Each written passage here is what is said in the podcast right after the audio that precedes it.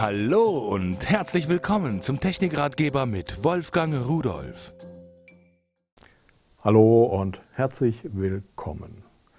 Ich habe bei mir zu Hause eine ganze Menge ältere Festplatten noch rumliegen mit der IDE-Schnittstelle, also nicht mit SATA oder so, äh, diese kleine, schöne, neue, sondern die größere. Und dafür habe ich mir einen Adapter geholt, der sieht so aus, ist also so ein kleines Gehäuse mit dem Kabel dran. Auf der einen Seite Anschluss für 2,5 Zoll Laufwerke mit IDE-Anschluss, auf der anderen für 3,5 Zoll. So, und der wird dann in aller Regel einfach nur hier auf diesen Anschluss der Festplatte draufgesteckt. Und wenn er dann da drauf ist, dann steckt man noch von dem mitgelieferten Netzteil diesen Molex-Stecker hier drauf, damit wir eine Stromversorgung haben, denn die Platte, die muss ja irgendwie auch an Strom kommen.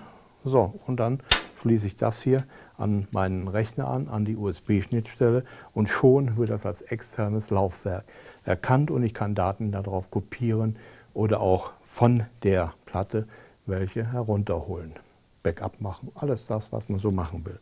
Jetzt gibt es natürlich Platten, die sind eingebaut in ein Gehäuse, so ein Schutzgehäuse, sowas.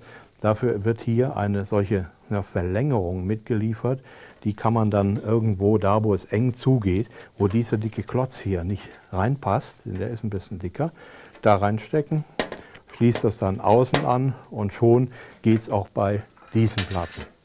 Was noch ist, wenn Sie zweieinhalb Zoll Laufwerke haben, ich habe leider keinen IDE zweieinhalb Zoll mehr, dann nimmt man ja hier diese andere Seite, ja, der ist fest, der muss ja auch fest sein, diese hier, die wird da drauf gesteckt, aber die zweieinhalb Zoll Platte kann in aller Regel direkt aus USB bedient werden, vom Strom her. Und da gibt es hier einen solchen Y-Adapter, den steckt man hier einfach dazwischen in das USB-Kabel und die andere Seite, hier ist es natürlich richtig, das ist die Kupplung, da drauf. Und dann habe ich hier zwei Kabel und da gehe ich in zwei Ports von meinem Rechner hinein und dann hat jede 2,5 Zoll Festplatte auch genügend Strom, damit man kein externes Netzteil anschließen muss. Also eine schöne Sache. Software ist auch noch mitgeliefert für Backup und ähnliche Sachen und äh, vollkommen problemlos in unterschiedlichen Betriebssystemen, sowohl bei Mac wie auch unter Linux und selbstverständlich Windows. Also